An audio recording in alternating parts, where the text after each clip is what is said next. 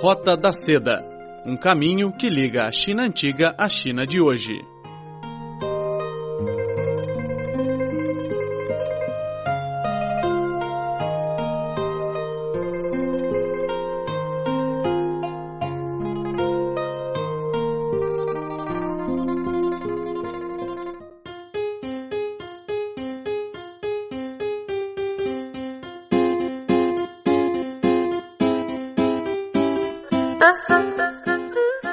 Olá, caros amigos. Sejam muito bem-vindos à Roda da Seda. Sou Silvia Jin. Hoje vamos conhecer o Eduardo Valente, cineasta brasileiro que faz parte do júri do segundo Festival de Cinema do BRICS, que aconteceu entre os dias 23 e 27 de junho em Chengdu, província de Sichuan, no sudoeste da China. O Eduardo vai avaliar o papel do Festival de Cinema nos intercâmbios culturais, além de apresentar os dois filmes brasileiros exibidos nesse evento. Mas antes da entrevista, vamos à província de Qinghai para conhecer o berço de Danka, uma arte tibetana do distrito Hepgon.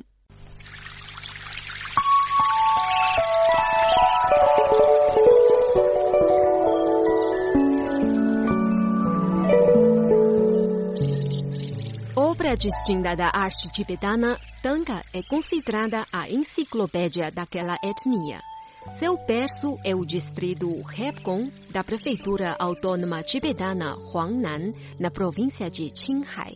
Uma comunidade multiétnica cuja majoritária é a de tibetanos. Junto com Tanka, a técnica decorativa Duixiu e a escultura são chamadas artes de Hepgon, que têm diversos temas, como budismo, epopeia, história e cultura tibetana. A Tanka de Hepgon é conhecida mundialmente pela sua sofisticação e cores vivas, razão pela qual tem sido muito procurada e admirada não só por budistas, como também colecionadores de arte do mundo inteiro. Com cerca de 100 mil habitantes, o distrito Hepgon possui mais de 20 mil artistas de Tanka. No Palácio da Cultura Étnica da Prefeitura Autônoma Tibetana Huangnan, mais de 100 alunos estão aprendendo diariamente a pintar tanca com a orientação de professores. Primeiro, desenhar o esboço, depois, colorir, tolar e, finalmente, abrir olhos. Danzang Sangding, jovem tibetano de 23 anos, aprendeu a pintar tanca há quatro anos no Palácio da Cultura Étnica. Ele vai levar seus dois trabalhos de graduação para uma exposição que será realizada em Beijing em julho. 但曾商定公斗。我我从小学毕业以后就没没上过学，然后一三年的时候就是。 Não continuei meus estudos depois da escola primária. Em 2013, interessei-me pela tanca. Comecei fazendo esboços. No passado, os grandes mestres costumavam pintar com pigmentos orgânicos. Agora usamos minerais. Há vários estilos, como tanca preta, dourada e vermelha. Preferia colorida. A anuidade daqui foi paga por meus professores ou pela própria escola. Até mesmo meu custo de vida e estojos de pintura foram pagos pela escola. Segundo o gerente do Palácio, Ge desde que foi criada em 2012, a instituição ofereceu cursos de pintura para 130 crianças pastoris que foram obrigadas a abandonar a escola e adolescentes sem teto ou com deficiência física. Além disso, o palácio convidou anualmente mestres e profissionais de dança para dar palestras.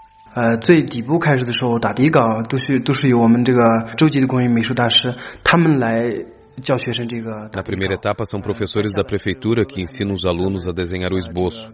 Depois, profissionais a nível provincial ensinam as técnicas de coloração e douração. Finalmente, mestres a nível nacional instruem alunos a pintar olhos. A formação dos primeiros 400 profissionais demorou cinco anos. Agora contamos com sete professores de tanca e o salário deles é entre 7 e 8 mil. Nosso objetivo principal é divulgar essa técnica antiga, fazendo com que a cultura tibetânia ganhe o mundo. Para pintar uma tanca simples, leva-se uma ou duas semanas até que fique pronta. A mais sofisticada demora meses ou anos. Uma pintura dessas, feita por profissionais, pode ser avaliada entre 30 e 40 mil yuans. Nos últimos anos, a Prefeitura Huangnan aprovou criação de 28 centros de ensino de patrimônios culturais e imateriais, 20 dos quais se referem ao ensino de tanga e contará com um investimento de 300 milhões de yuans. De cada centro, se formam 60 profissionais da técnica. Além disso, o governo local auxilia os artistas a realizar exibições em grandes cidades, como Shanghai e Tianjin, ajudando a vender as obras.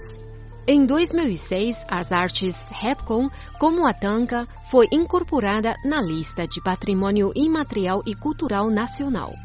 Em 2008, foi aprovado o estabelecimento da Zona de Laboratório para a Preservação das Artes, REPCON, na Prefeitura Huangnan. E em 2009, as artes de REPCON foram incluídas na lista de Patrimônio Imaterial e Cultural da Humanidade pela Unesco. O diretor do Departamento de Ajuda à Eliminação da Pobreza e Desenvolvimento da província de Qinghai, Ma Fengsheng, afirmou. 今年我去，他说是从业人员已经接近达到已经是一万三千多人。Os profissionais de Tanca do distrito de Rebgog chegaram à casa de 13 mil. O governo local planeja elevar a empregabilidade da região para 40 mil até o final do 13º plano quinquenal, isso é, até o ano 2020. Isso pode gerar um valor produtivo equivalente a 4 bilhões de yuans. Sendo uma cultura folclórica, manual e vigorosa, o valor mais eficaz da tanca é gerar emprego. O Departamento Provincial de Ajuda da Eliminação da Pobreza promete destinar anualmente 2 milhões de yuans para a contratação de professores e subsídios aos alunos. E a seguir, vamos ouvir a entrevista concedida pelo cineasta brasileiro Eduardo Valente à minha colega chinesa Virgília Han Mengchen. Vamos lá. O Festival de Cinema do BRICS desta edição estabelece vários prêmios. Há dois filmes brasileiros que participam da competição. Você poderia contar-nos um pouco estes dois filmes?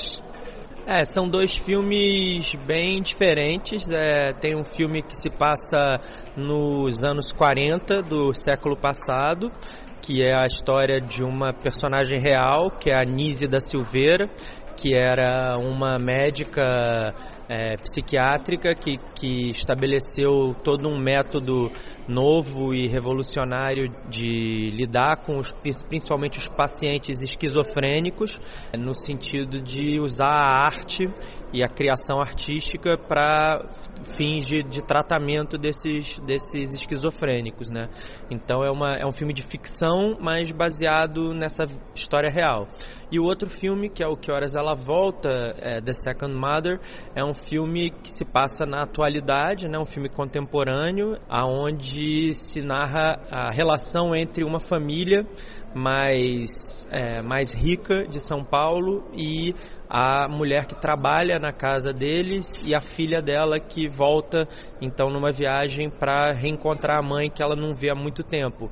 E aí é um filme principalmente sobre essas questões humanas de relacionamentos e uma questão de, de classe social também entre os trabalhadores e, os, e as famílias mais ricas. Mas é uma história muito atual, muito né, passada hoje, diferente do Nise. Você já assistiu aos filmes chineses candidatos ao prêmio?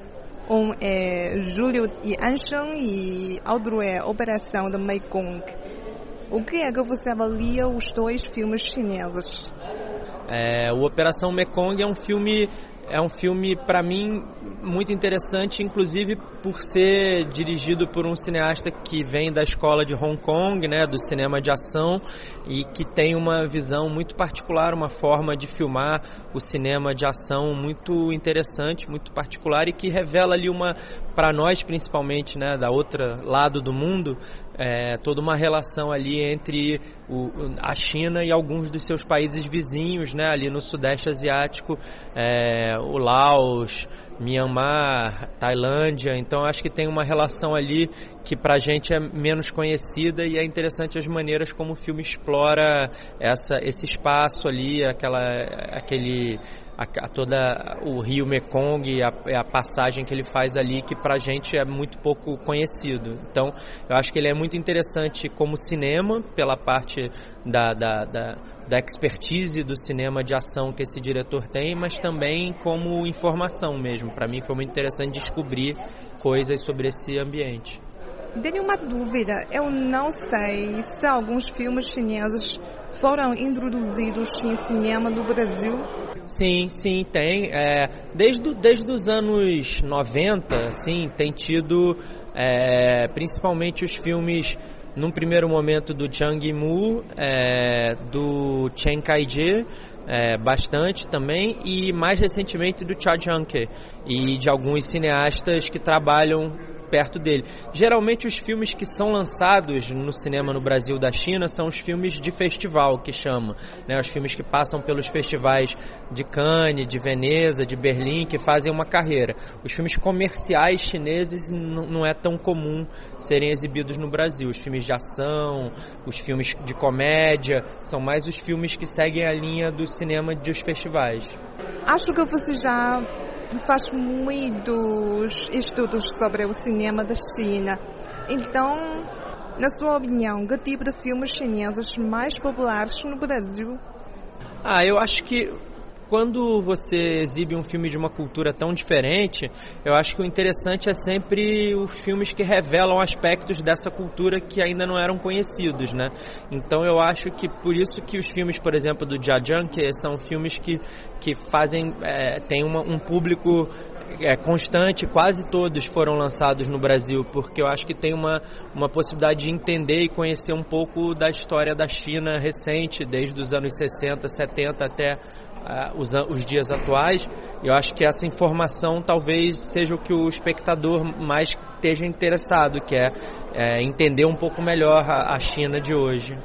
E qual é a maior diferença cultural entre a China e o Brasil? Eu acho que toda a, na verdade toda a história né do, do olhando pelo pela visão brasileira é, a gente é muito a nossa educação é muito voltada para o Ocidente. Então a gente conhece muito pouco sobre a história e sobre as, as relações culturais e tradicionais não só da China da Ásia como um todo do Japão da própria Índia né caminhos por trajetos diferentes. Então eu acho que, que a, a, principal questão é realmente uma falta de informação mesmo. A gente, eu acho que a gente conhece muito pouco da história, conhece muito pouco das diferenças culturais dentro da própria China, dentro da Índia, por exemplo, né, que é um país enorme também. Então eu acho que o que eu acho que é mais, hoje em dia com a globalização de várias coisas, inclusive, né, do capitalismo, dos produtos, de tudo, é, eu acho que as diferenças culturais no dia a dia de uma grande cidade são menores, mas eu acho que falta esse entendimento da, da origem, da tradição, da cultura mesmo do outro país. Como é que você avalia o papel do Festival do Cinema do BRICS na compreensão dos povos entre a China e o Brasil e na cooperação nas áreas cinematográfica, cultural entre os dois países e entre todos os países membros do bloco? Ah, eu acho que é uma oportunidade muito importante porque são países que, principalmente pela visão brasileira, geograficamente ficam bem longe, né? Então é, é, muito raro você ter a oportunidade de ter uma série de artistas e cineastas e realizadores brasileiros em contato direto com uma série de é, chineses, indianos, russos, é, mesmo sul-africanos no mesmo lugar. Então acho que é uma oportunidade muito, muito boa. Né? Agora, por exemplo, está tendo aqui o fórum de, de, de, audiovisual dos cinco países. Então são oportunidades para pessoas se conhecerem, trocarem ideias e assistirem alguns dos filmes dos outros países, que é uma coisa que os festivais mais gerais, que não tem esse recorte desse, dessa região, é, você não tem tanta oportunidade, tanto tempo para fazer isso. Né?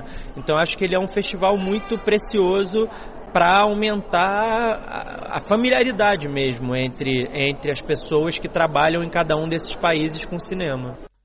Bom, caros amigos, a Roda da Seda fica hoje por aqui. Muito obrigada pela sua sintonia. Sou a Silvia Jin e a gente se vê na próxima semana com muito mais conteúdo escolhido especialmente para vocês. Não percam! Até a próxima!